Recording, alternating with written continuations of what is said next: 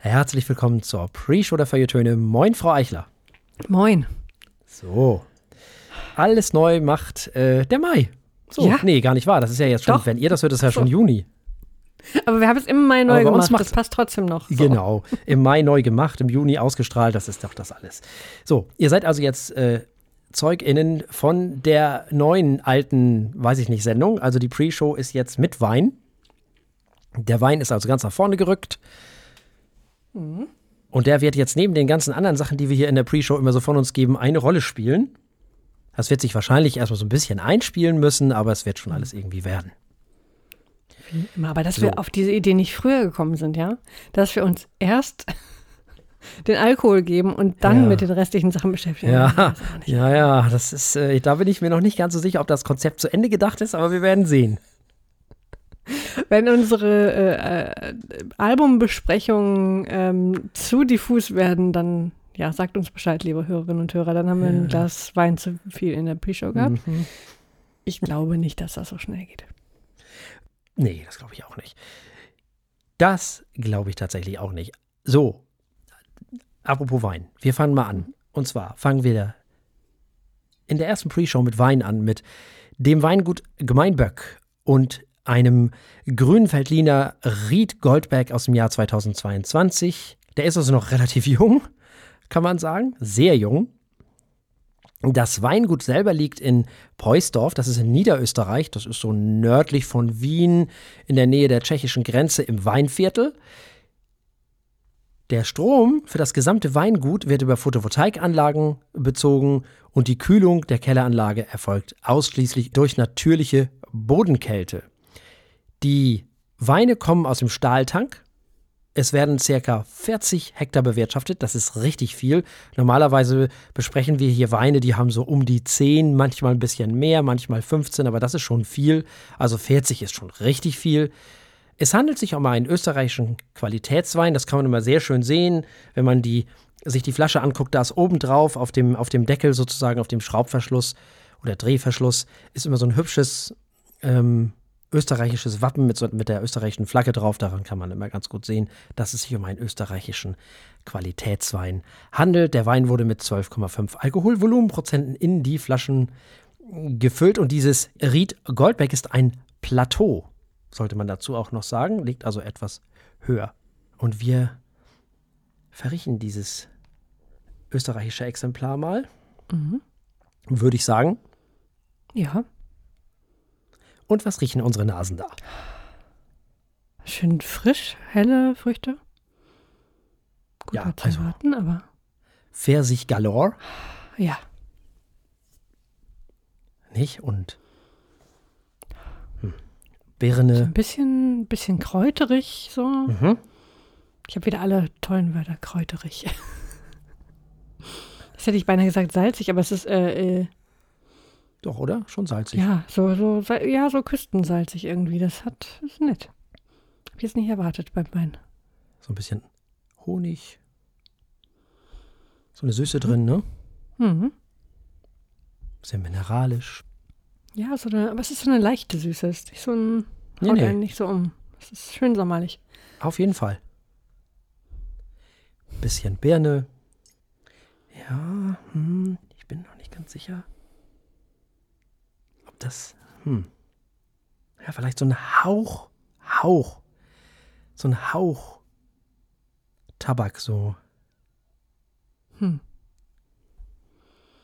Guck, ich dachte mehr so ein bisschen an, an Schokolade sogar, aber Hm? Tabak ist auch. Und so ein bisschen weißer Pfeffer. Aber auch nur so ein Hauch. Ja, doch. Weißer Pfeffer ist schon präsenter. Mhm. Finde ich. Eigentlich eine ganz schöne Nase, ne? Mhm. Nee, gefällt mir gut. anders, ja, kann ich anders Vor allem zu sagen. dieser Jahreszeit. Ja, der passt dann natürlich dazu, ne? Mhm. Das ist natürlich so. Das ist ja, man muss ja ehrlich sagen, der Berliner, das ist ja das in Österreich, was hier in Deutschland der Riesling ist, ne? Mhm. Also deren, ja, der österreichische Wein schlechthin. Ein sehr wichtiger Wein in Österreich. Der wichtigste. Sehr einladende Nase, muss man sagen. Also, Der das ist jetzt eine super nicht- Überleitung, apropos einladend. Ja. Naja, wenn wir eingeladen sind, müssen wir ja auch reingehen, ne? Wie? Besuchen gehen. Also, wenn wir eingeladen werden, müssen wir ja auch hingehen. Ja, hingehen. Ähm, Prost. ich gehe gerne äh, überall mit dir hin. Wohin, wohin? So. ähm, Na, in das Glas. ach, in das Glas. Da ja, da, da gehe ich auch hin. Sehr schön. Ja, ja, dann äh, Prost. Prost. Das klingt immer so schön. Oh ja, schmecken tut er noch besser. Das, ähm, die Süße gefällt mir sehr gut. So eine würzige Süße. Jo, Schön. hat auch Zug. Mhm. Ein bisschen Zitrus drin. Oh, da ist der Tabak aber jetzt präsenter. Interessanterweise, finde ich. Mineralisch, salzig, all das, was wir auch schon in der Nase hatten. Der weiße Pfeffer auch, finde ich. Findest du nicht? Ah, doch, das Pfeffrige schmecke ich jetzt auch. Dieser Hauch Süße tut dem Wein ganz gut, finde ich. Aber die Säure ist, hält schön dagegen. Das ist auch ganz schön. Ah ja, doch, da ist Tabak drin. Jetzt merkt man das, finde ich, vom Nachhall. Interessant. Ich habe eher so einen, so einen kräuterigen, ja, so fast schon, fast schon Kräutertee-Nachgeschmack. So. Ah, interessant. Ja, Tee kann ich mir auch, da bin ich dabei. So eine Teenote hat er. Ja. Finde ich gut. Doch, doch. Er hat jetzt keine Tiefe. Muss er ja auch nicht haben. Aber ich finde, er hat Fließgeschwindigkeit. Auf jeden Fall. Ja, das ist was, das, äh, das ist gefährlich, die Flasche neben das Glas zu stellen. Stellt man am besten weit weg in den Kühlschrank. Sehr schön. Ja, also insgesamt sehr erfreulich, muss ich sagen. Ne? Also, Auf Mir gefällt er gut. Ja, toller Wein. Mir auch. Ja. muss ich ganz ehrlich sagen. Also, ja, Pre-Show-Team habe ich jetzt natürlich nicht mehr. Ich finde auch, ich äh, brauche in, diesem, in dieser Sendung keine. Wir haben auch genug Überraschungen in dieser Sendung. Ja, Das, das lassen Haben wir jetzt mal dabei. stimmt schon. Das ist schon richtig. Ah, wir haben Feedback bekommen. Siehst du, bevor ich das wieder vergesse. Ah, ja. Äh, wir haben Feedback bekommen äh, von Juna natürlich wieder, die Mhm. sagt, dass die Feuilletöne unabhängig von allem anderen sowieso immer gut sind. Das gefällt mir natürlich gut, wenn sie sowas schreibt. Sowas hören wir gerne. So Das haben wir wirklich gerne. Das ist wirklich großartig. Ja, ach so, äh, genau. Und wo ihr gerade dabei seid, ne, wo ihr uns schon immer alle teilt und wo ihr uns immer alle lobend erwähnt und dieses und was ihr natürlich auch bitte weiter alles macht und besternt und tut und macht. Äh, es ist natürlich so, wir werden ja bald 500 Jahre alt und da erwarten wir natürlich nichts anderes als eine Huldigung erster Kajüte. Das ist ja wohl völlig klar. Nicht wahr? Also schickt eure Audiobeiträge an info.feuilletöne.de, auf das ihr uns huldigt und lobpreiset. Und ihr in der 500. Sendung abgespielt werdet. Ah, da freue ich mich wieder drauf. Das hatten wir schon mal beim Jubiläum. Das ist immer so schön, andere Menschen zu hören. Vor allem Menschen, die ich auch schon lange nicht mehr äh, gesehen habe Mhm. im echten Leben. Oder noch nie gesehen habe mit Hörerinnen und Hörern. Bin sehr gespannt. Ja, ich auch. 500 muss man ja nun wirklich feiern, ne? Also Ja. vorher kann man ja noch diskutieren, aber 500, das ist also nicht. Ja, ja, ja, 500. Und ganz ehrlich, elf Jahre, das muss es auch mal erstmal jemand machen. Also es gibt einige, die sind älter, aber ich finde elf Jahre und dann auch noch jede Woche wohlgemerkt. Mhm. Und in welcher Regelmäßigkeit. Das muss man uns erstmal nachmachen. Da können wir stolz drauf sein. Ja. Oh ja. Muss schon ehrlich sagen. Also 500 Folgen ist schon gut. In elf Jahren. Ja. Da gibt Das es kann ich nicht anders viele. sagen. Da gibt es wirklich nicht viele. Nee. In der Tat nicht. Ja, das wollte ich nur gesagt haben. Ansonsten hatte ich ja letztes Mal schon gesagt, es gibt jetzt Kapitelmarken bei Spotify. Das ist sehr schön. Könnt ihr also darauf klicken, wo ihr Lust drauf habt. Das gibt es aber im Moment nur auf der App, also auf der Mobile-App, in der, auf der Desktop-App leider nicht. Warum weiß ich nicht? Keine Ahnung. Aber Lob an Spotify. Es gibt jetzt wieder Pull-Down-Menüs. Endlich. Also nach einigen, nach einer Woche oder so ein paar Tage, ich weiß nicht, haben sie wohl festgestellt, oh, das finden die Leute nicht so gut. Und seitdem ist das wieder auf dem Desktop, ne? Also ist das wieder hergestellt worden. Also jetzt, also das ist wesentlich übersichtlicher jetzt wieder. Das gefällt mir wesentlich besser. Also muss sie ja auch mal loben. Man kann nicht immer nur schimpfen, ne? Hm. ist auch mal lobend erwähnen. So, das wollte ich nur so gesagt haben. Außerdem hat man, ich glaube, ich habe äh, das Oeuvre von äh, Jimmy Joffrey noch nicht ganz leer gekauft, aber ich bin kurz davor. Und ich ärgere mich. Äh, kannst du dich erinnern bei, bei der Jazz Ahead, als ich die Platte in der Hand hab, hatte und gesagt habe, oh, 35 Euro ist mir zu teuer? Hm. Jetzt ärgerst du dich? Jetzt ärgere ich mich, weil es die nämlich für 50 Euro, Mark, äh, Euro gibt überall woanders. Oh. Das wäre wahrscheinlich auch noch ein Original gewesen. Hm. Und diese Nachdruck-Dingsbums von heute kostet 50. Warum nehme ich die nicht mit? Ach, tja, Frau Eichler, tja, was tja, ist man denn immer dämlich? Ja. Jetzt musst du für immer durch die Plattenläden streifen hm. und schauen, ob du sie wiederfindest. Das wird doch wieder nichts.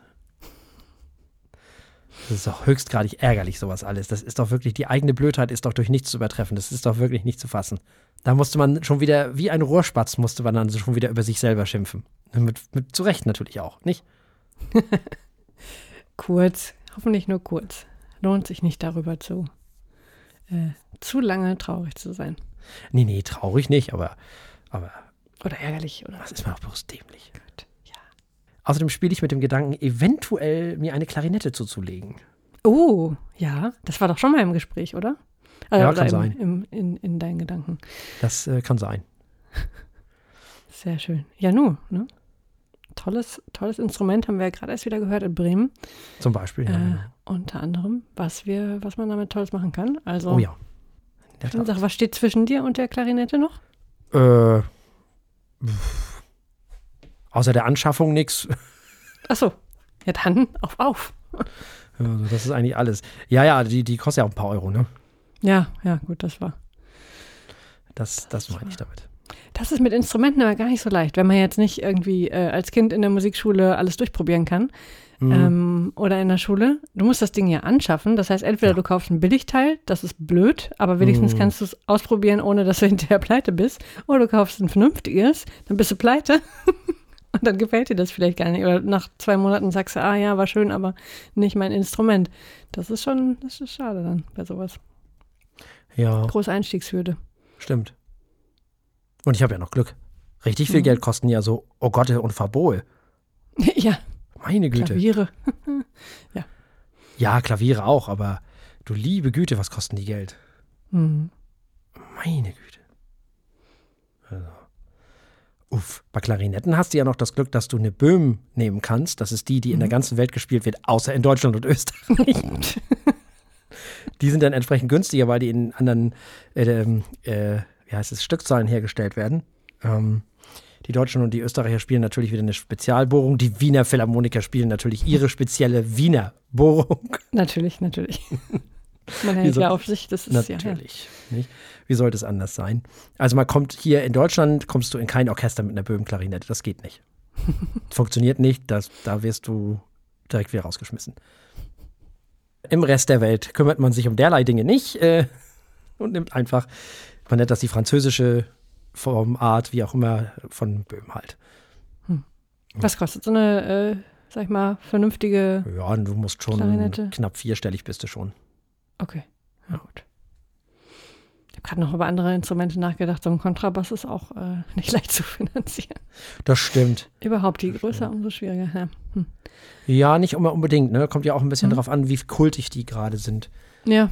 Das ist ja immer Ja, als plötzlich alles. alle Ukulele spielen wollten, ja, also. Zum Beispiel. die teurer. Oder du willst unbedingt ein Selmer-Saxophon aus den 50er Jahren haben, was damals Paul Desmond gespielt mhm. hat, zum Beispiel. Ja, gut, dann kannst du dir auch ein Haus kaufen. Ja. So ungefähr. Oder die, oder das Saxophon, das musst du dir dann eben überlegen. das kommt immer dazu.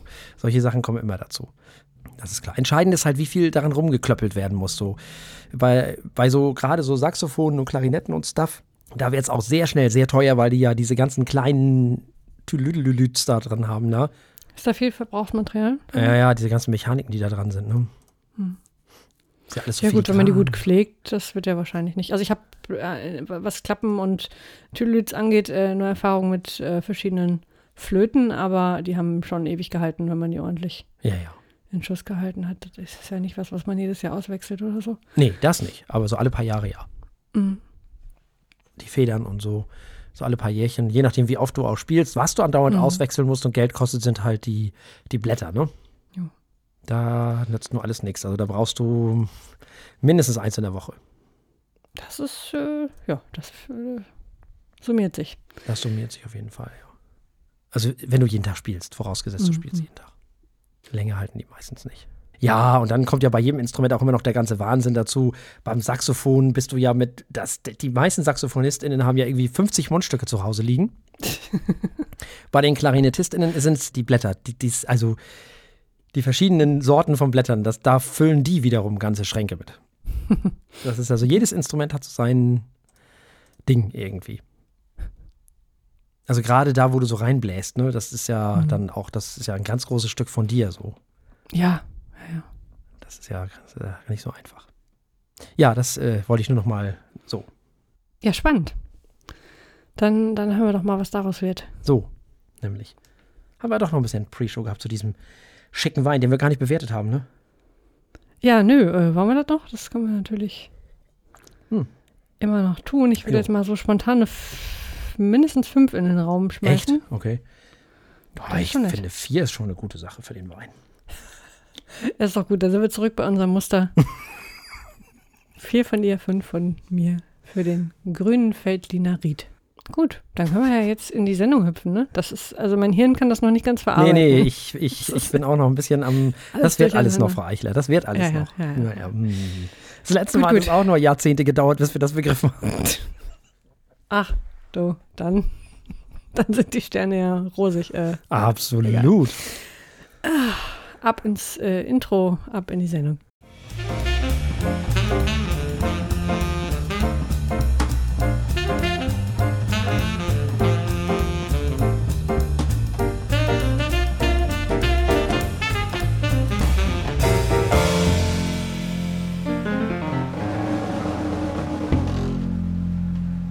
Herzlich willkommen bei den Feuilletönen, dem Podcast mit ja, wöchentlichem Wohlsein, der ständig seine Rubriken rumwirft. Also ständig heißt äh, nach was, fünf Jahren, sechs Jahren nun mal wieder. Ja, kann sein. Deswegen wird diese Sendung eventuell ein bisschen verwirrt sein. Wir äh, werfen ja unsere Rubriken ein wenig durcheinander. Ihr hört jetzt nur noch zwei Alben von uns. Dann gibt es noch Gedöns, heute mit einer dicken Überraschung. Wir haben heute zwei Alben. Das erste stammt von äh, jungen Jazzmusikern aus Schottland, die wir in Bremen getroffen haben. Fatsuit heißt die Band und Waves and Strays heißt ihr Album. Dann haben wir als äh, Kontrast, weil sich das ja bei uns so gehört, als Kontrast anschließend noch Hardrock-Veteranen aus den USA. Wir hören Godsmack mit Lighting Up the Sky, ein frisches Album von 2023. Was sich nicht verändert hat, ist, dass ich hiermit jetzt an meine liebreizenden Kollegen übergebe.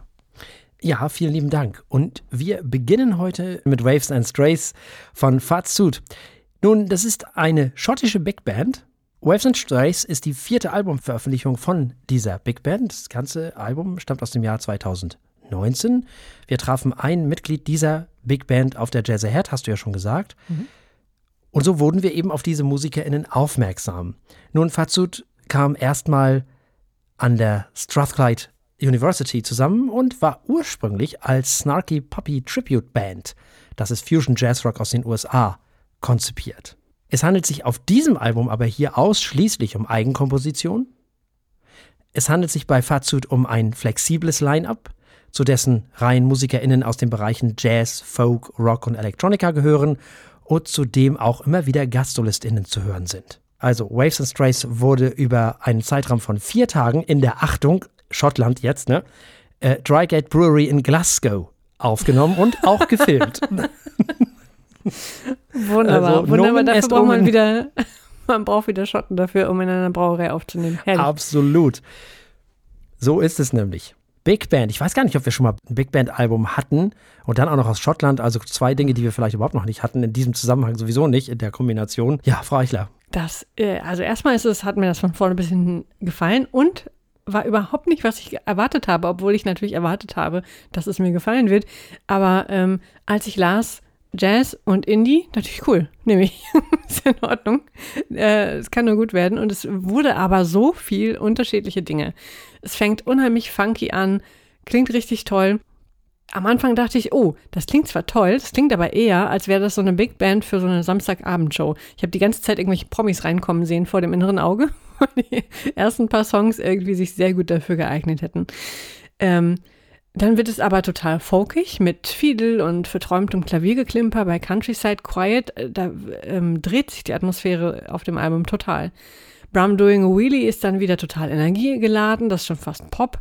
Dann haben wir ein Synthi-Stück mit richtig coolen Gitarren und Synthi-Sounds, die ich eigentlich ziemlich originell fand und auch überhaupt nicht erwartet habe hier. Und eigentlich muss man jedes einzelne Stück äh, für sich besprechen, weil die alle so unterschiedlich sind. Dann kommt noch richtig dynamischer Jazz, dann kommt noch eine Bluesballade ähm, und dann werden wir so richtig schön mit so, mit so einem, ähm, nicht verschlafenen, sondern auch wieder verträumten, gemütlichen Stück äh, aus dem Album entlassen. Das ist also auch noch eine richtig äh, coole Dramaturgie, fand ich insgesamt. Hat mir wahnsinnig gut gefallen und ich habe überhaupt nicht dieses wahnsinnig breite Spektrum an Genres erwartet. Hätte ich wahrscheinlich sollen. Hätte ich wahrscheinlich sollen. Bei so vielen Leuten, ähm, so vielen Einflüssen, da äh, ist es wirklich spannend, was dabei rauskommt. Und auch wenn natürlich nicht alles, also vieles ist sehr äh, dem jeweiligen Genre recht nah, aber ähm, vor allem die einzelnen Sounds, also wie sie ihre Instrumente spielen, hat mich immer wieder begeistert. Fand ich sehr kreativ und ähm, deshalb kann ich das wirklich nur empfehlen. Ich bin sehr gespannt, ob dieses Jahr ein neues Album rauskommt. Klingt ja so, es ist gerade eine Single erschienen, also da äh, halte ich die Ohren offen. Ja, äh, das erste, was mir aufgefallen ist, ist die Wärme, die mhm. dieses Album so mit sich bringt. Nun, es ist Fusion, da beißt sich die Maus keinen Faden ab. Es handelt sich um Fusion, wie er Fusion nie gar nicht sein kann. Rockiger Fusion auch. Wir haben es mit einer Bläser-Section zu tun, die wirklich Spaß macht. Erinnert alles ein bisschen an Mezzo Forte, weil es immer auch ein bisschen funkig und ein bisschen poppig wird. Also im Zusammenhang mit Jazz natürlich, ne? Quasi so ein bisschen Pop-Jazz. Hört mal in Mezzo Forte rein, dann wisst ihr, was ich meine. Die Älteren erinnern sich sowieso. War früher gerne so Hintergrundmusik bei NDR 2 auch für die aus dem Norden.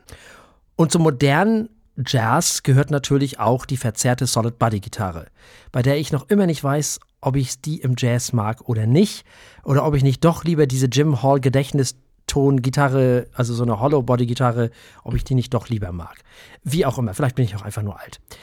Das ist alles sehr moderner Jazz und mal wieder handelt es sich um ein Jazzalbum, was auch für Menschen geeignet ist, die nicht unbedingt Jazz mögen. Vor allem wegen dieser Bläser, diese Wärme. Das ist so, so toll. Die hat mich wirklich gefangen genommen. Die Produktion ist gut, das Album macht wirklich sehr viel Spaß. Also wenn Menschen Rock im Jazz mögen und, und so ein bisschen Folk und so ein bisschen Pop-Jazz und so ein bisschen hier und so ein bisschen da, das Ganze so Big Bandig verpackt, dann ist das was für euch. Alle Menschen, die auf ein neues Mezzoforte-Album warten, Hiermit könnt ihr euch eure Wartezeit verkürzen. Ihr werdet damit sehr glücklich werden. Dieses Album erfindet den Jazz nicht neu, aber es ist ein hübsches Album, was man wirklich gut hören kann und was irre Spaß macht. Die Menschen haben Freude an dem, was sie da machen und das hört man. Das wird sehr gut vermittelt. Macht echt verdammt viel Spaß. Und wir müssen dieses Album nicht bewerten, weil es nicht im Jahre 2023 erschienen ist. So. Ach, wunderbar. Eindruck weniger für die Alben des Jahres. Sehr schön. Dann kommen wir zu unserem zweiten Album heute, zu Godsmack und Lighting Up the Sky. Godsmack ist eine US-amerikanische Hard-Rock-Band aus Boston in Massachusetts in den USA. Sie wurde 95 gegründet und seitdem hat Godsmack acht Studioalben veröffentlicht und weltweit mehr als 20 Millionen Alben verkauft, war also kommerziell sehr erfolgreich. Sie sind auch selbst sehr stolz darauf, dass sie mehr Top 10 Rock-Songs haben als die Foo Fighters oder ihre persönlichen Helden Aerosmith. Oh. Gut, muss man alles mal schaffen, ne? Nun. die Band ist bekannt für ihre besonders energiegeladenen Live-Auftritte. Ähm, die meisten werden sie kennen für I Stand Alone. Das war ein ziemlich großer Hit in den Nullerjahren. Sie spielen Post-Grunge, Hard Rock, New Metal, Alternative Metal, Heavy Metal, je nachdem, welches Album man hört oder äh, in welche, äh, also wie tief man in der Genre, im Genrebaum heruntergehen möchte, um sie zu beschreiben.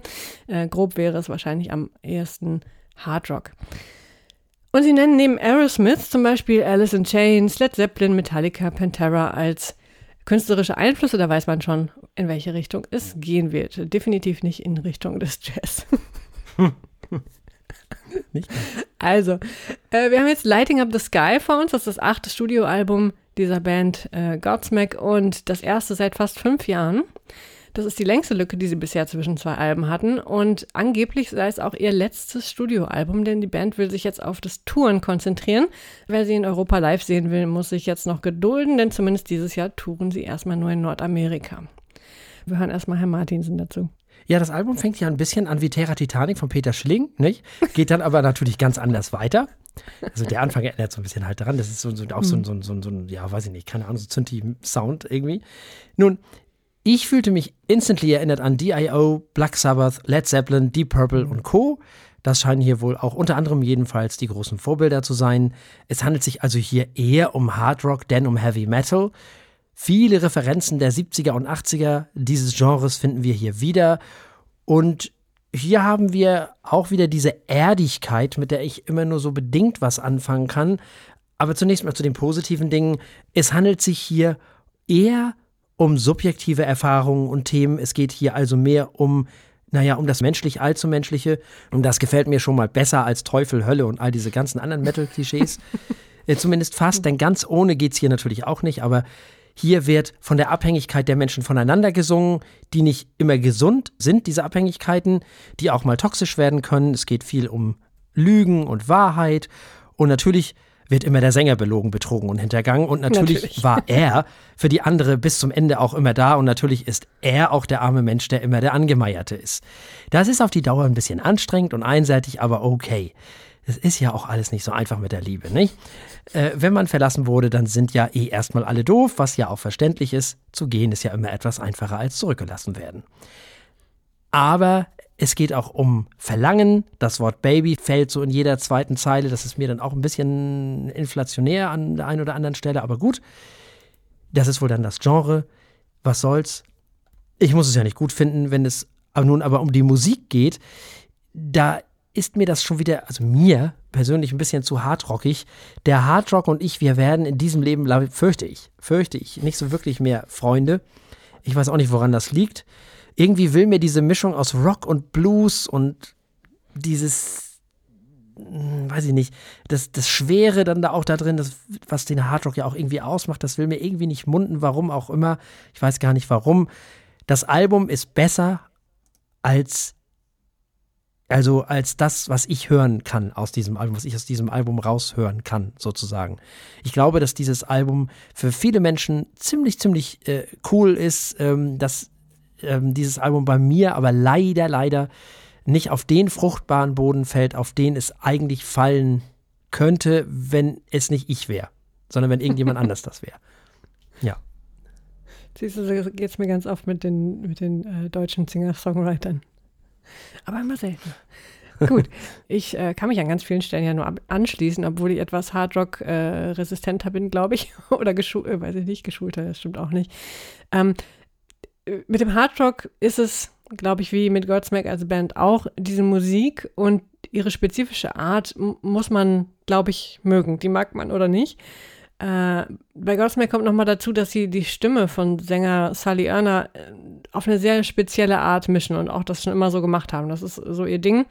Ähm, wenn man das cool findet, ich finde, das passt auch sehr zu dem Genre einfach, zum Hardrock. Das klingt da drin gut. Wenn einen das nervt, dann ist man halt raus. Dann ist das Album auch äh, irgendwie zu viel vom Gleichen. Mm, und wenn man es mag, dann ist es ein ziemlich gutes Album, fand ich auch für, für Godsmack und auch für Hard Rock.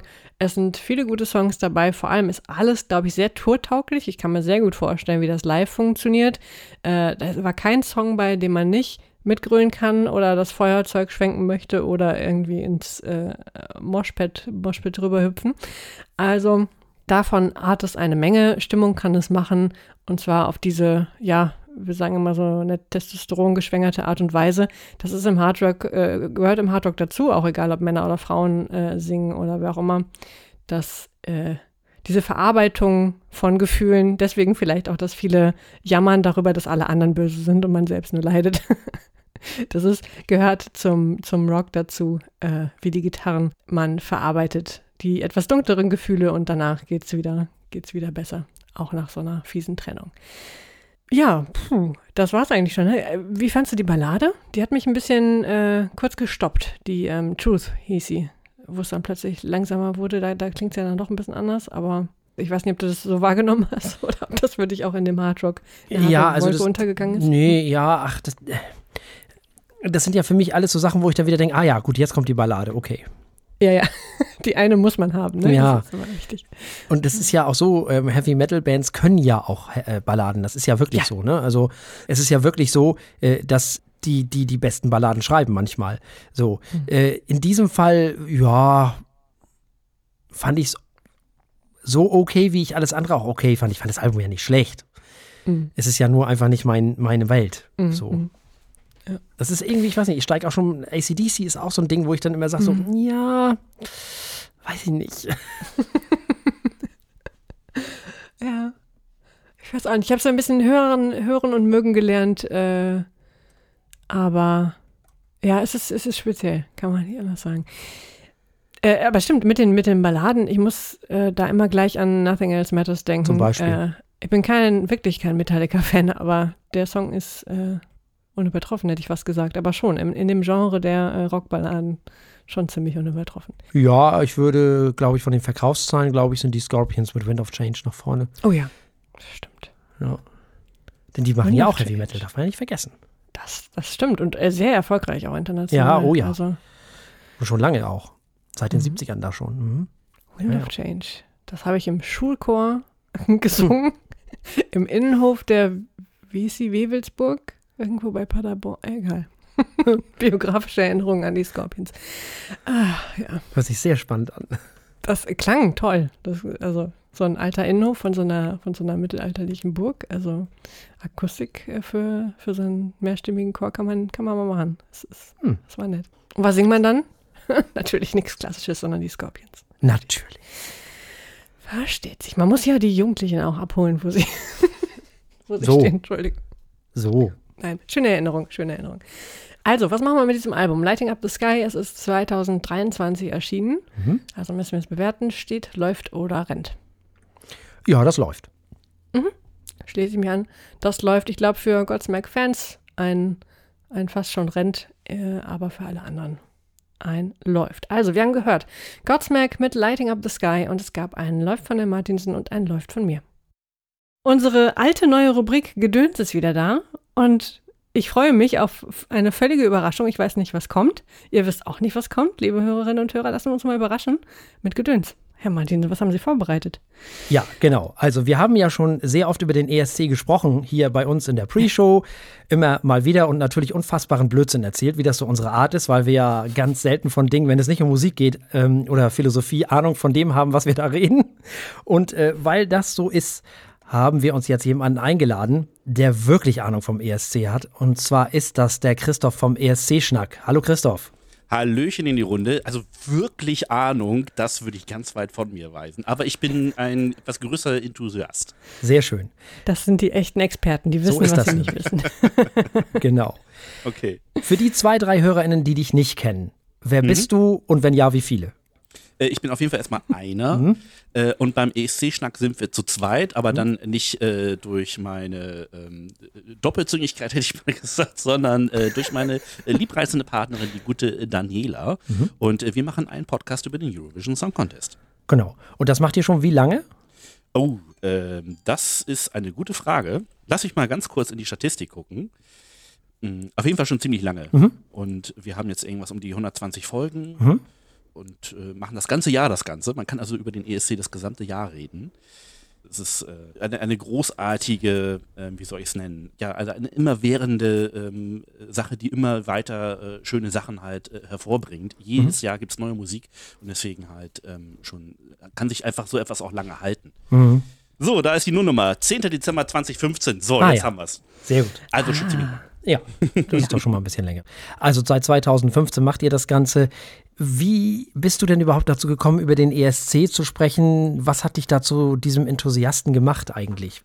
Also der, der, ESC ist schon immer irgendwie ein großes Thema bei mir, seit ich das erste Mal ähm, lange aufbleiben durfte, um die Show zu sehen, mhm. bei meinen Eltern noch vorm Sofa. Mhm. Ähm, und das gleiche gilt auch für, für Daniela. Für Daniela war das auch immer so die Zeit, wo halt äh, viel Knabberkram auf dem Tisch war. Es gab so Kleinigkeiten, man durfte Cola trinken oder so und äh, ganz lange aufbleiben. Und das sind so die ersten Erinnerungen. Und ähm, diese, diese Leidenschaft für den ähm, ESC und für die, für die Show, die hat sich einfach über die Jahre Jahre äh, erhalten. Mhm. Und äh, Daniel und ich, ja, wir haben uns auch immer irgendwie da getroffen, hatten immer irgendwie dazu äh, Redebedarf und irgendwann kam halt dann so die Idee, wir könnten ja nicht auch mal einen Podcast machen. Also das kam äh, so von uns beiden so gemeinsam, weil wir beide äh, mal beim Radio waren und ähm, die Zeit so vor dem Mikrofon ein bisschen vermisst haben und sagten, also, dass so ein Podcast wäre natürlich eine mega Geschichte, einfach auch äh, das weiterzuführen mhm. und äh, unserer Leidenschaft, äh, Leuten äh, Dinge zu erzählen, halt weiter ausholen. Aber äh, Daniela ähm, bestand auf ein Thema und darüber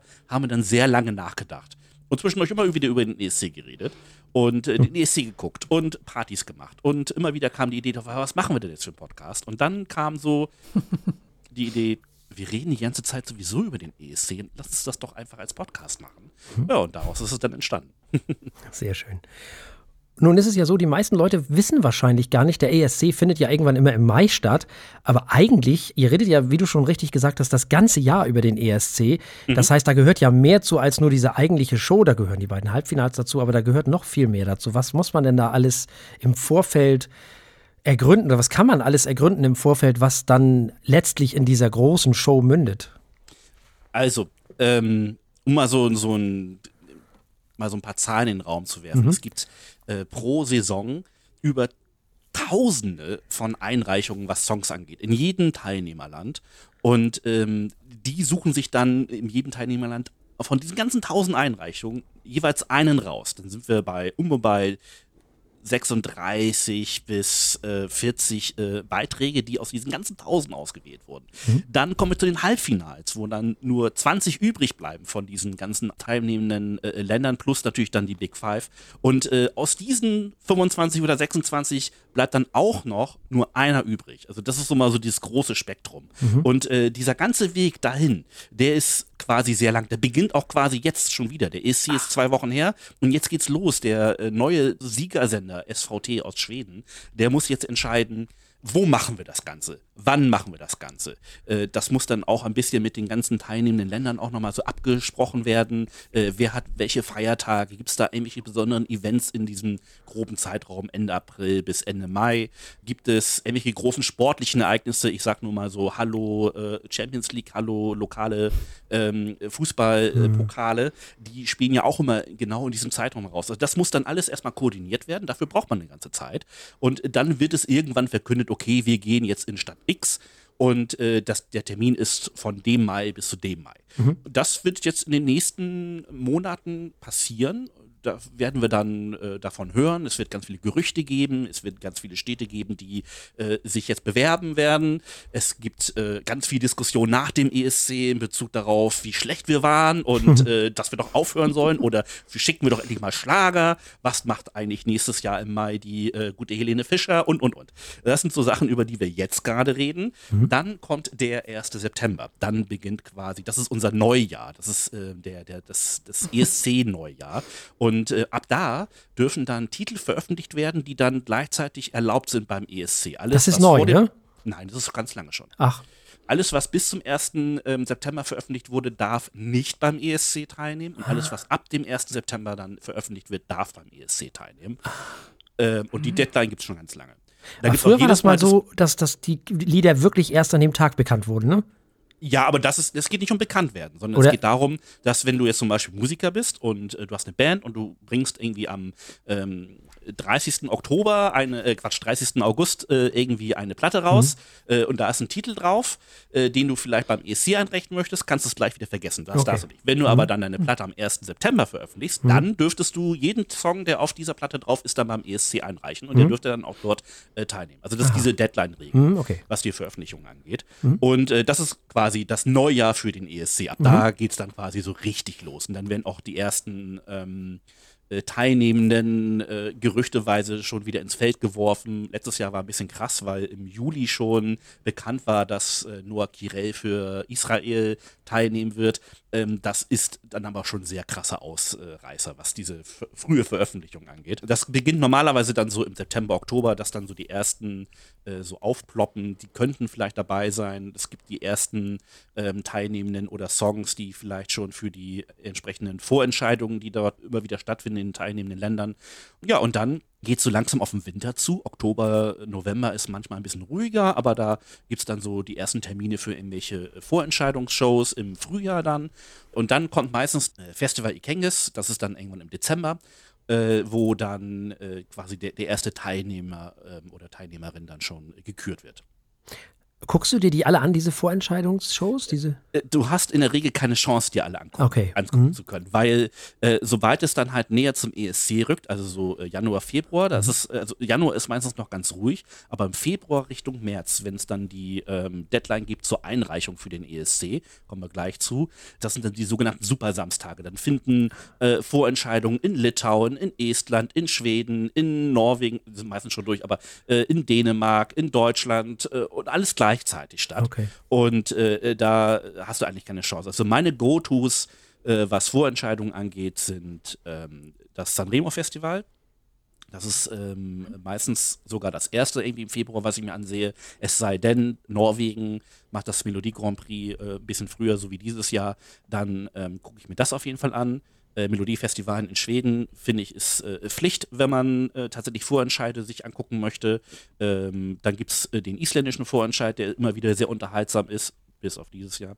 Und äh, Dänemark natürlich, also mein Herzland Dänemark, äh, muss auf jeden Fall geguckt werden. Dann kann man sich Litauen immer wieder gut angucken. Da gibt es ganz tolle Sachen. Und was äh, zum Beispiel auch für eure HörerInnen äh, ganz interessant ist, das Festival da Canção, das ist der äh, portugiesische Vorentscheid, mhm. Äh, der ist wirklich sehenswert, weil erstens sehr portugiesisch-spezifische Musik dargeboten wird. Also die machen wirklich so, das ist unsere Musik, das ist Portugal. Das hört man auch raus und ähm, sehr durchaus sehr jazzlastig in den letzten Jahren. Mhm. Vielleicht auch durch den Sieg von Salvador Sobral. Also insofern mhm. ähm, ist das äh, so eine Geschichte, die auf jeden Fall sehenswert ist. Nun ist ja dieses, dieses Auswahlverfahren, wie das nun zu diesen Menschen kommt, die da dann in den Halbfinals beziehungsweise direkt in den Finals, je nachdem, ob man dann einer von diesen fünf Großen ist oder nicht, mhm. die sind ja auch recht unterschiedlich wahrscheinlich. Ne? Ich weiß nicht, gibt es Länder, die das nur nach Publikum machen oder? Oh, da fragst du was Gutes. Okay. Äh, das kann ich dir gerade aus dem Stegreif okay. nicht sagen. Also in der Regel ist es halt so, dass tatsächlich eigentlich erstmal nur das Publikum und auch nur ah. das inländische Publikum entscheidet. Mhm. Ähm, es gibt immer mal wieder, also beim Melodiefestivalen zum Beispiel ist es so, dass es auch eine internationale Jury gibt, mhm. wo dann aus ausgewählten ähm, Teilnehmerländern äh, dann äh, Juries ähm, auch Punkte vergeben. Äh, Deutschland hat es dieses Jahr auch so gemacht, dass es, glaube ich, eine internationale Jury war, äh, die die Hälfte der Punkte zu beigesteuert hat. Es ist so ein bisschen angelehnt natürlich dann an dem großen Wettbewerb. Genau, genau. Da gibt es ja durchaus auch Kritik, ne? Also die einen sagen, ja, kann man so machen, die anderen sagen, nein, auf keinen Fall. Wir sehen ja, was daraus wird. Also, mhm. Man hat ja auch gesehen, dass wenn es nach den ZuschauerInnen gegangen wäre, dann hätte die Schwedin nicht gewonnen. Das ist ja naja, ein bisschen schwierig. Also für jeden Teilnehmer und für jede Teilnehmerin genau.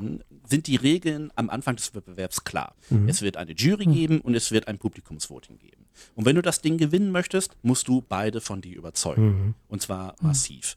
Und ähm, dass jetzt halt die Jury sich auf einen Beitrag äh, fixiert und dass äh, die Zuschauer einen anderen Beitrag favorisieren, ist dann halt an, an der Natur der Sache, weil die Juries auf etwas anderes gucken mhm. als die Zuschauer. Die Zuschauer wollen unterhalten werden, also so geht halt die mehr, die Zuschauer wollen unterhalten werden und die Jury guckt in Anführungsstrichen so auf künstlerische Sachen. Man kann das bei den Halbfinals durchaus sehen, als die Juries noch eine Rolle gespielt haben. Bei den Halbfinals war es halt so, ähm, dass dort dann auch durchaus Beiträge weitergekommen sind, die äh, niemals vom Publikum weitergekommen wären. Ja, Estland.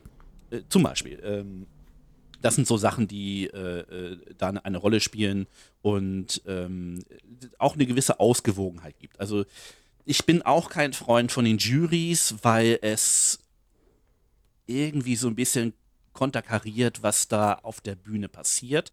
Aber wenn wir uns an die 90er erinnern, äh, wo es tatsächlich keine Juries gab, wurden die Röcke immer kürzer, die Teilnehmer immer weiblicher und sehr jung und äh, alles sehr bunt Mhm. und flashy. Und das ist, das ist dann auch nicht mehr. Wenn dann alle auf die Zuschauer, äh, um die Zuschauer buhlen, äh, dann ähm, ist es auch nicht mehr wirklich attraktiv. Also ich sehe da eine gewisse Zwickmühle, aber auch durchaus einen, einen gewissen Sinn dahinter, durchaus eben halt die Regel zu haben, dass man zwei unterschiedliche Körper an Entscheidungen äh, von sich überzeugen muss. Dass man also nicht nur Flash Boom Bang mit Feuerwerk und ordentlich Körpereinsatz äh, überzeugen kann, sondern dass man auch durchaus einen guten Song und eine gute Performance äh, verbinden muss. Wie lange verfolgst du den ESC schon so als, als du, als Christoph? Oh, das ging irgendwann in den 90ern los. In den 90ern. Mhm. Äh, frühe 90er, ja, ja, das ist, äh, da war Norwegen hatte das Ding äh, im Jahr zuvor gewonnen und ich habe es bei meinen Eltern auch unbewusst geguckt, also da weiß ich nicht mehr, wann welche ich gesehen habe. Also das äh, ist auch passiert, aber das war mir nicht klar, dass das der ESC ist. Aber ich kann mich erinnern, dass es halt Abende im Frühjahr gab, wo ich halt lange aufbleiben durfte. Und dann hatte ich meinen allerersten eigenen Fernseher und äh, zappte so durch die Programme durch und sah dann halt eine ähm, Fernsehshow, wo im Hintergrund auf einer Bühne Leute sangen und im Hintergrund war ein, ein Wikingerschiff zu sehen. Und das fand ich interessant und blieb hängen und äh, stellte fest, okay, es ist ein Musikwettbewerb und da sind ganz viele Länder dabei und es wird ganz schön spannend. Und ich glaube, Irland hat gewonnen. Ich weiß es gerade aus dem Kopf nicht, aber äh, das war äh, äh, total spannend, wie dann die Punkte noch verteilt wurden. Es nahm kein Ende und dann endlich war klar, wer gewonnen hat. Also es, das, das hat mich dann gefesselt und dann hatte ich halt in der Programmzeitschrift mir aufgeschrieben, was das war und dann halt jede Woche durchgeblättert, ob es wiederkommt, bis es dann ein Jahr später wiederkam. Über die ganzen Jahre, die du das jetzt schon verfolgst, was ist denn das, was mittlerweile oder was sich am meisten geändert hat, wenn du so die 90er siehst und heute? Also da hat sich eine ganze Menge verändert. Die Show hat sich verändert. Es gibt kein Orchester mehr. Ähm, es ist noch mal stärker eine TV-Unterhaltungsshow geworden. Ähm, der Gesang ist zwar noch wichtig, ist aber nicht mehr so 100% im, im Fokus. Die Performance spielt mittlerweile auch eine große Rolle. Wenn man sich alte ESCs aus den 90ern anguckt, zum Beispiel, wenn man sich so eine ganze Show mal anguckt, diese sogenannten Umbau-Postcards, äh, die da die Zeit ähm, überbrücken, bis das nächste Bühnenbild steht. Ähm, die sind ähm, viel inklusiver geworden in Bezug darauf, dass sowohl das Gastgeberland gezeigt wird, als auch das Land, was äh, dann als nächstes auf die Bühne kommt und so. Das gab es früher nicht. Früher wurden einfach lange äh, äh, touristisch interessante ähm, Orte aus dem Gastgeberland gezeigt. Äh, Das hat sich geändert. Äh, Dann ist das Pacing der Sendung auch äh, viel schneller geworden. Auch wenn die Sendung viel länger ist, das liegt aber an der Natur der Sache, wenn halt äh, 26 Teilnehmende dabei sind, dann ähm, führt das natürlich dazu, dass die Show ein bisschen länger wird. Die ähm, Osteuropäer sind dazu gekommen zum Beispiel. Ähm, das, das hat sich auch ganz stark verändert. Der Balkan hat sich aufgesplittet und ist auch dazu gekommen. Und, und, und, also das gibt ähm, ganz viel, ganz große Änderungen, die äh, den ESC immer bunter und immer bunter und immer interessanter machen. Gefällt dir das alles so eher wie jetzt? Also findest du das alles gut? Findest du die Entwicklung so, wie sie jetzt so insgesamt verläuft, gut? Magst du das also so? ich, ich mag den, ich mag den ESC, wie er früher war, ich mag den ESC, wie er jetzt ist, auf jeden Fall.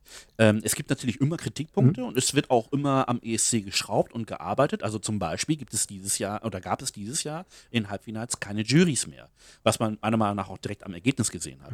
Das äh, sind durchaus Entwicklungen, die man einfach mal ausprobieren kann. Das ist der, der ESC ist ja, wenn man mal in die, in die Geschichte des ESC ähm, reinguckt, ist natürlich, steht da natürlich großen Lettern, ähm, wir wollen die europäischen Länder und die europäischen Sender und so vereinen in einer großen Show. Aber ähm, so unterschwellig ist es auch immer ein Experimentierfeld für Telefon, äh, für, für Fernsehtechnik gewesen zum Beispiel und für Zusammenschaltung und für äh, Live-Show und für Bühnentechnik. Es ist immer irgendwie ein Testfeld gewesen und eben halt auch für Formate und für ähm, Experimente. War immer Raum beim ESC und das ist bis heute so, meiner Meinung nach. Also ich finde es gut, wenn es sich immer wieder verändert, neue Sachen ausprobiert werden, um die Show erstens interessant zu halten und auch dann entsprechend ähm, das Ganze ja, also äh, abwechslungsreicher zu gestalten. Also das macht schon, macht schon Spaß, dabei zuzugucken. Je enger man da drin ist, desto äh, spannender wird es meiner Meinung nach. Ich muss sagen, ich teile die, äh, diese Kindheitserinnerung an den ESC. War immer ein Spaß. Heute fühlt sich das so ganz anders an für mich. Und ich frage mich, ob das bei dir auch so ist oder ob das einfach ein neuer Spaß geworden ist äh, oder ähm, immer noch der gleiche ist. Das, also das Gefühl ist immer noch gleich, finde ich. Also gerade jetzt dieses Jahr hat es mir wieder gezeigt, ähm, was für Emotionen der ESC halt auch bei mir auslöst. Also ich glaube, ich habe mindestens mhm. zweimal während der Show geflennt. Ähm, also die Eröffnung dieses Jahr vom Finale war ähm, so, so absolut wunderbar und, und herzergreifend. Und ähm, im zweiten Halbfinale äh, die Rede äh, von dem einen Schauspieler darüber, äh, was der ESC so bedeutet. Ich denke darüber nach und kriege schon wieder Gänsehaut. Das ist fürchterlich. Ähm, also das ist einfach äh, diese, diese, diese emotionale äh, Geschichte, die ich halt bei meinem allerersten bewussten ESC gesehen habe, oh, das ist spannend, europäische Länder und ich lerne neue Namen und so und neue Musik, Musik aus Ländern, die, von denen ich vorher nichts gehört habe, das bleibt gleich. Der ESC ist ja quasi, wenn man so will, die letzte Sonntagabendshow, ne? Das letzte große ähm, Feuer, äh, was, wo sich die gesamte Familie ja. ver, versammelt. Ich, ich, weiß es nicht, ob es das tatsächlich ist. Mhm. Also wenn man sich die Quote anguckt, über 300 Millionen Zuschauende, äh, ist, oder 250 ähm, äh, Millionen Zuschauende, irgendwie sowas in dem Dreh. Auf jeden Fall die größte Einschaltquote, die es auf diesem Planeten gibt. Mhm. Äh, dann könnte man das meinen, aber es gibt durchaus Länder, wo das nicht so ist, auch äh, Tendenzen, wo das langsam abnimmt. Ich habe die, die, Quote für dieses Jahr ähm, beim deutschen EC mir noch nicht angesehen, äh, wie gut die ist. Man sieht also auch dort durchaus Zuschauer Zahlen, die runtergehen, weil einfach das Angebot, mhm. das Alternativangebot viel größer ist. Und äh, es gibt auch jede Menge Leute, die sich für den ESC überhaupt nicht interessieren. Die gucken natürlich dann was anderes. Klar. Das war früher anders. Wir hatten ja, nicht, wir hatten ja nichts. Ne? Also wir hatten nur ein Programm und da gab es dann ESC im Mai. Und das hat sich jetzt natürlich komplett verändert. Ähm, also insofern, es ist durchaus ein, ich würde sagen, es ist ein Straßenfeger, immer noch. Aber ob es tatsächlich irgendwie das große Familienlagerfeuer ist, das weiß ich nicht. Mhm. Nun ist ja Deutschland in den letzten Jahren nicht so sonderlich erfolgreich gewesen. Also jetzt mal abgesehen von Lena Meyer-Landrut. Danach war es dann ja eher so ein bisschen kalte Küche. Ne? Also ich meine, diesmal mal wieder, muss man ja sagen, letzter. Was ist da dein Eindruck? Woran liegt das? Liegt das wirklich an den, an den ProtagonistInnen, die da singen, auftreten, tun und machen? Werden die falsch ausgewählt? Ist da irgendwie äh, keine Ahnung, ist man irgendwie nicht am Puls der Zeit? Was ist da los? Ich habe äh, meine finalen Gedanken dazu noch nicht irgendwie mhm. runtergeschrieben. Also, erst einmal grundsätzlich, einer muss halt letzter werden. Klar. So, das ist das Erste, ne? weil wir haben 26 Teilnehmende im Finale und äh, die werden am Ende des Tages in einer Reihenfolge stehen. Und einer wird letzter sein und einer wird erster sein. Mhm. Also insofern, äh, das wird immer so sein und äh, naja. Das Zweite ist, jede Saison ist eine Wundertüte. Wir wissen am Ende des Tages nicht, welche Länder mit was quasi zur Show kommen mhm. und wie das aussehen wird. Das bedeutet, es, die Würfel werden jede Saison neu gemischt. Und dann ist es halt auch ganz schwierig, so den jeweiligen Tagesgeschmack, will ich es mal nennen, zu treffen. Mhm. Äh, es gibt immer irgendwie Tendenzen äh, im Laufe äh, des Wegs zum Finals, dass halt äh, Beiträge mehr herausstechen, die dann ähm, auch schon ein bisschen gehypt werden äh, Klammer auf, es gibt mittlerweile meiner Meinung nach auch ein, ein Problem äh, mit einem Geist, der aus der Flasche gelassen wurde in Bezug auf Wettquoten, die, äh, bevor überhaupt irgendein Beitrag feststeht, schon ähm, Sieger festlegen. Hm. Wo ich sage, also das führt dann meiner Meinung nach auch zu weit, aber den Geist kriegen wir nicht mehr in die Flasche, Klammer zu. Und so kommen halt ganz viele Faktoren zusammen, die das Ganze zumindest was so die anderen Plätze angeht, ein bisschen unberechenbar machen. Mhm. So, jetzt haben wir in den letzten Jahren ähm, beide, wenn man mal von Michael Schuld übrigens auch noch absieht, der hat auch einen sehr guten Top-10-Platz mhm. ähm, abge, abgeräumt, ähm, meiner Meinung nach auch mit einem guten Song und einer guten Einstellung. So, also wenn man am Ende des Tages halt tatsächlich irgendwie jetzt ähm, mehrfach jetzt äh, Beiträge geschickt hat, die nicht diesen Tagesgeschmack getroffen haben, ähm, dann ist es aber sehr schwer dafür Gründe zu finden, weil die Gründe sich dann nächstes, nächste Saison wieder komplett ändern werden. Mhm. So, wissen nicht, will das Publikum wieder mehr Richtung Ballade? Will das Publikum wieder mehr Pop haben? Gibt es etwas komplett Außergewöhnliches, worauf alle abfahren? Äh, findet irgendwo ein Krieg statt, der halt auch Solidarität erzeugt? Mhm. Obwohl natürlich der Song wirklich auch großartig war letztes Jahr. Der, der hat äh, auch qualitativ überzeugt, meiner Meinung nach. Also insofern auch ein absolut würdiger Sieger gewesen. Aber das sind alles so Faktoren, die dann irgendwie äh, rein spielen, die den Ausgang der Show ja halt einfach unberechenbar machen. So. Insofern fällt es mir eben halt super schwer, auch Gründe zu finden, warum jetzt zum Beispiel diese Saison äh, Lord of the Lost nicht den Geschmack gefunden hat. Mhm. Jetzt könnte man natürlich sagen, okay, es gab diese Saison sehr viele Bands, so viele wie noch nie, meine ich, mhm. ähm, auch sehr viele ähnliche Bands, die ähm, auch dann entsprechend mhm. halt ähm, auch nicht so gut abgeschnitten haben, wenn wir mal nach Australien gucken. Ähm, Voyager hat jetzt auch nicht so groß abgeräumt, spielen in ein ähnlichen Genre. Mhm. Äh, dann haben wir Joker Out, die noch im Finale waren, die ähm, auch eine Band sind und aber auch ein sehr gutes Staging hatten ähm, im Vergleich jetzt zu, zu Lord of the Lost, was auch gut war, meiner Meinung nach, also zur, zur Band passend, aber vielleicht einfach nicht ähm, nah genug dran war für die, für die Zuschauenden äh, am Fernseher. Man mhm. darf ja eine Sache nicht vergessen. Es gibt natürlich äh, das Publikum in der Halle, aber wir machen hier eine Fernsehshow. Mhm. Das muss halt beim Fernseher rüberkommen. Ähm, ich sehe halt ähm, ein Problem beim, ähm, beim, beim deutschen Beitrag tatsächlich in der Inszenierung. Mhm. Äh, wenn ich an Jendrik zurückdenke, muss ich ganz ehrlich sagen, äh, erinnert ihr euch an den etwas verrückten Typen mit dem äh, Waschsalon-Video? Ist egal. Das ja. war ein komplett durchgeknallter Musical-Darsteller, der mhm. äh, einen richtig tollen Beitrag gemacht hat, meiner Meinung nach, mit einer tollen Message. Er hatte ein absolut witziges Video in einem Waschsalon mit Waschmaschinen, die er sich selber besorgt hat. Alles schön low budget und so. Und dann bringen die etwas auf die Bühne, wo er ähm, sich komplett verrennt, äh, völlig aus dem Atem ist, den Gesang völlig vergisst und äh, einfach auch die Message dann nicht mehr rüberbringen kann. Wenn man das kleiner gemacht hätte und so, die, den Waschsalon quasi auf der Bühne mhm. re rekreiert hätte oder so, glaube ich, wäre es äh, deutlich besser gewesen. Dann haben wir Levina, äh, die eigentlich einen fantastischen Song hatte, auch wenn es irgendwie eine Kopie war von äh, David Getter. Ähm, aber der trotzdem ein, richtig guter Song, der gut ins Ohr ging, der halt richtig Ohrwurmpotenzial hatte, der im Radio hätte funktionieren können, aber halt tatsächlich dann in der Inszenierung meiner Meinung nach komplett halt ähm, daneben gegangen ist. Mhm.